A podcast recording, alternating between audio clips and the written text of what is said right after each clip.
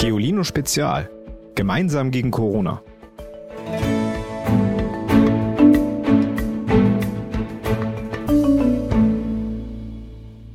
Das größte Land in der EU ist Frankreich. Das kleinste EU-Mitglied ist Malta. Es ist nicht einmal halb so groß wie Hamburg.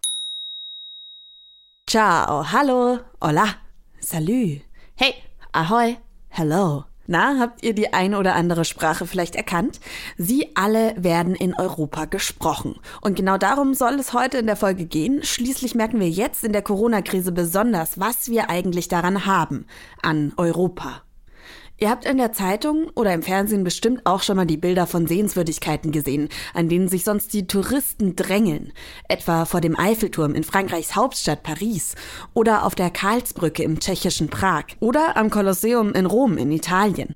Dort ist gerade niemand unterwegs, weil wir gerade nicht reisen und die Wahrzeichen anschauen können, weil in Europa gerade die Grenzen dicht sind. Aber was genau ist das eigentlich? Europa. Welche Länder gehören dazu? Und was ist die Europäische Union, kurz EU? Niemand in der EU macht mehr Urlaub im Jahr als die Deutschen. Allein im Jahr 2016 kamen sie auf 68,7 Millionen Reisen. Bunt, vielfältig, grenzenlos. Das ist Europa.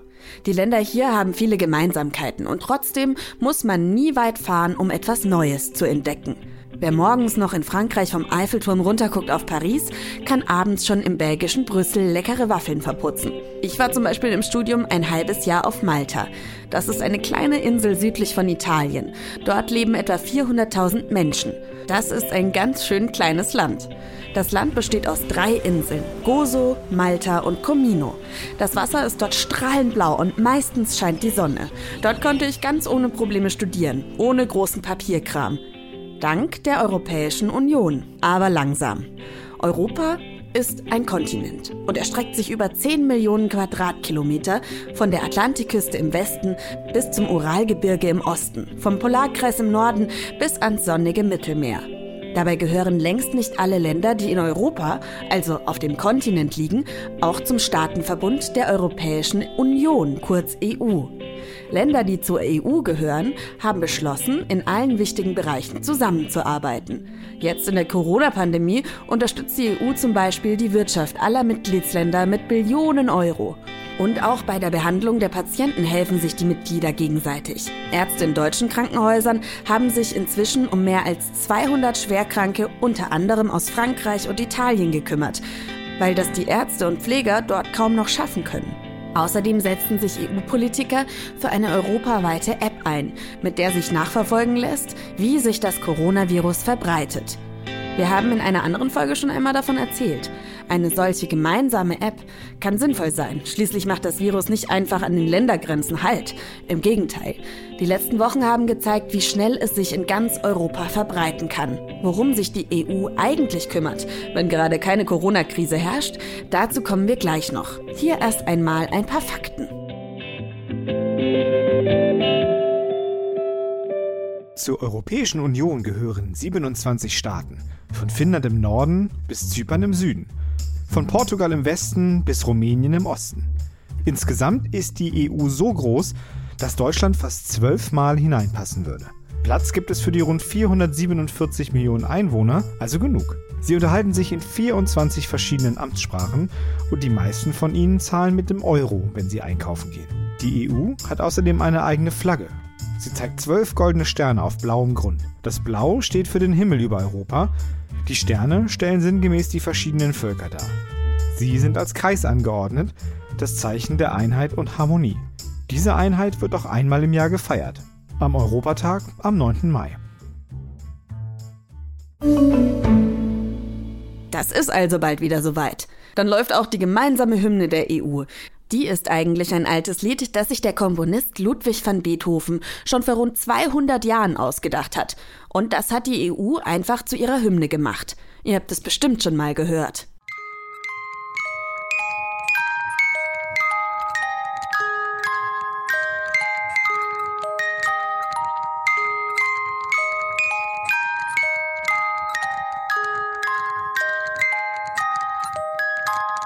Wie gesagt, heute gehören 27 Länder zur EU und viele mehr wären gerne dabei, etwa die Türkei. Aber dem EU-Club kann man nicht einfach so beitreten wie einem Sportverein. Die Bewerber müssen bestimmte Bedingungen erfüllen, etwa demokratisch sein und die Menschenrechte wahren.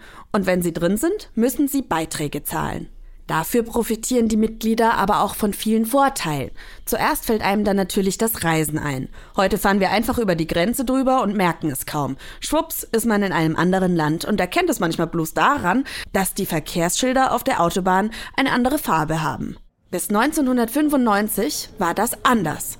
Da wurden EU-Bürgerinnen und Bürger jedes Mal an der Grenze kontrolliert, wenn sie etwa von Deutschland nach Österreich in den Skiurlaub wollten. Sie mussten ihre Ausweise zeigen, oft auch Zöllnerinnen und Zöllnern ihre Taschen oder den Kofferraum öffnen.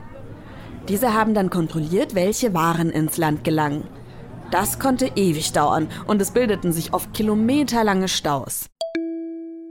Hallo, ich bin Yassin, ähm, zwölf Jahre alt und komme aus Schwabach und ich war schon mal in ganz vielen Ländern in Europa. In Spanien war ich jetzt erst vor kurzem, ähm, vor Corona, in, in den Sommerferien. Und da habe ich einen Kumpel kennengelernt und ähm, da waren wir ähm, in Barcelona und sowas. Und jetzt ähm, ich, planen wir einen Schüleraustausch nach Frankreich. Hallo Ivy, ich bin's wieder Beren. Ähm, ich war ähm, einmal in Griechenland auf der Insel Simi und ich war in äh, Portugal, in Lissabon, mit meiner Freundin äh, Yusra, die gestern, nee, am Freitag einen Witz erzählt hat. Ja. Liebe Grüße. Ein weiterer Grund, weshalb Länder EU-Mitglieder sein wollen, die gemeinsame Währung. Schaut mal in euer Sparschwein oder euren Geldbeutel. Darin könnt ihr Münzen aus Spanien, Finnland oder Griechenland finden. Doch sie alle gehören zu einer Währung, dem Euro. Das ist ziemlich praktisch. So müssen wir Geld nicht umtauschen, wenn wir in ein anderes EU-Land fahren wollen. Auch in den Club der Euro-Länder darf übrigens nicht jeder. Staaten, die dabei sein wollen, müssen ebenfalls Vorgaben erfüllen, etwa wenige Schulden machen. Heute gilt der Euro in 19 EU-Staaten. Platz 1 im Kampf um den Titel des glücklichsten Landes belegt Dänemark. Vermutlich liegt es auch daran, dass es zu den reichsten Ländern zählt. Neben dem einfachen Reisen und der einheitlichen Währung sorgt die EU auch dafür, dass die Mitgliedstaaten leicht miteinander Handel betreiben können. Und EU-Bürger dürfen in anderen Mitgliedsländern leben, studieren oder arbeiten, so wie ich auch auf Malta. Wer zum Beispiel in Polen keinen Job findet, kann sich einen in Schweden suchen. Die EU stellt aber auch Regeln auf, die die Länder umsetzen müssen. Sie nennen sich Verordnungen und Richtlinien. Manche davon klingen ziemlich verrückt. Die EU schreibt zum Beispiel vor, dass Bananen mindestens 14 cm lang und 27 mm dick sein müssen und Äpfel wenigstens 90 Gramm wiegen müssen. Klingt erstmal schräg, aber für Händlerinnen und Händler ist die Verordnung durchaus sinnvoll. Gleich große Äpfel und Bananen lassen sich leichter stapeln, verpacken und platzsparender lagern.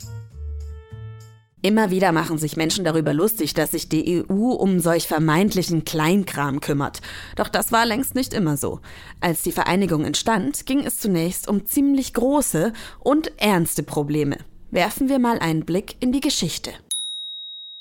Nach dem Ende des Zweiten Weltkriegs im Jahre 1945 machen sich viele Politiker Sorgen, dass es mit den Konflikten zwischen den Ländern in Europa immer so weitergeht. Sie befürchten, dass alter Streit zu neuem Hass und zu neuen Kriegen führen könnte. Um die Gefahren zu bannen, fordert der britische Staatsmann Winston Churchill 1946, dass die Staaten Europas zusammenarbeiten. Ein Jahr später beginnen die Erzfeinde Deutschland und Frankreich zusammen mit vier anderen Ländern tatsächlich gemeinsame Sache zu machen. Zunächst allerdings vor allem in der Wirtschaft, also bei der Herstellung und im Handel von Waren. 1967 wird dazu die Europäische Gemeinschaft, die IG, gegründet.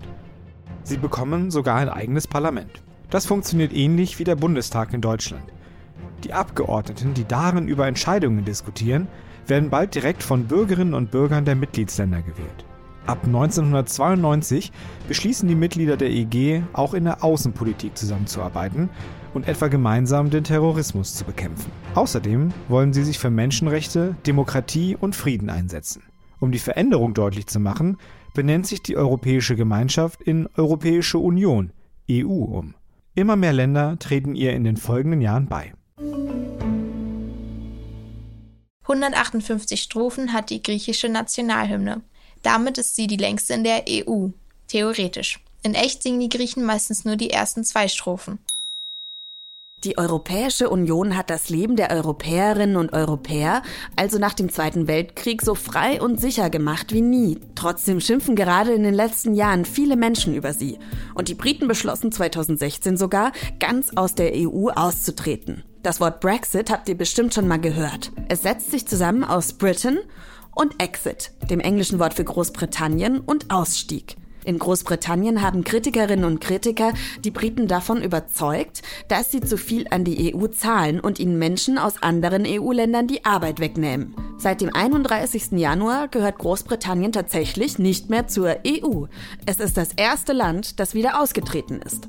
Viele befürchten, dass jetzt auch die Corona-Krise dazu führen könnte, dass die einzelnen Länder wieder wie früher nur an sich selbst denken. Zum Beginn der Krise haben EU-Staaten zum Beispiel einfach ihre Grenzen dicht gemacht und Maßnahmen beschlossen, ohne sich untereinander oder zumindest mit ihren Nachbarländern abzusprechen. So etwas soll nicht nochmal passieren, etwa wenn es darum geht, die Verbote wieder aufzuheben. Darüber sollen sie sich unbedingt miteinander abstimmen, fordert Ursula von der Leyen. Sie ist die Kommissionspräsidentin der EU, also die Chefin. Auf einer Pressekonferenz sagt sie ganz klar, gute Nachbarn reden miteinander. Und streiten eben manchmal auch. Das ist in Ordnung, solange sie sich wieder zusammenraufen. Das mit der EU ist eine gute Idee, finde ich. Und es wäre ziemlich blöd, wenn sie wieder in Einzelstaaten zerbröselt, die alle vor sich hinwursteln. Gerade jetzt ist es doch wichtig, dass die Länder zusammenarbeiten, denn so ein Virus macht wie gesagt nicht an der Grenze Halt. Rund 68 Millionen Kinder leben in der EU. Das Land mit dem größten Anteil an Kindern ist Irland, das mit dem kleinsten Deutschland.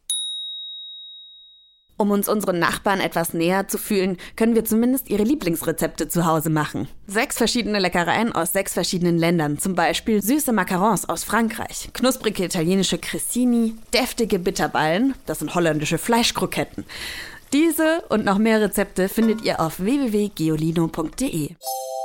Nachschlag gefällig, dann servieren wir euch hier auch noch eine Portion unnützes Wissen. Ich sag nur, andere Länder, andere Tischsitten. In Italien bringen die Menschen Spaghetti nur mit der Gabel auf und stecken sie damit in den Mund.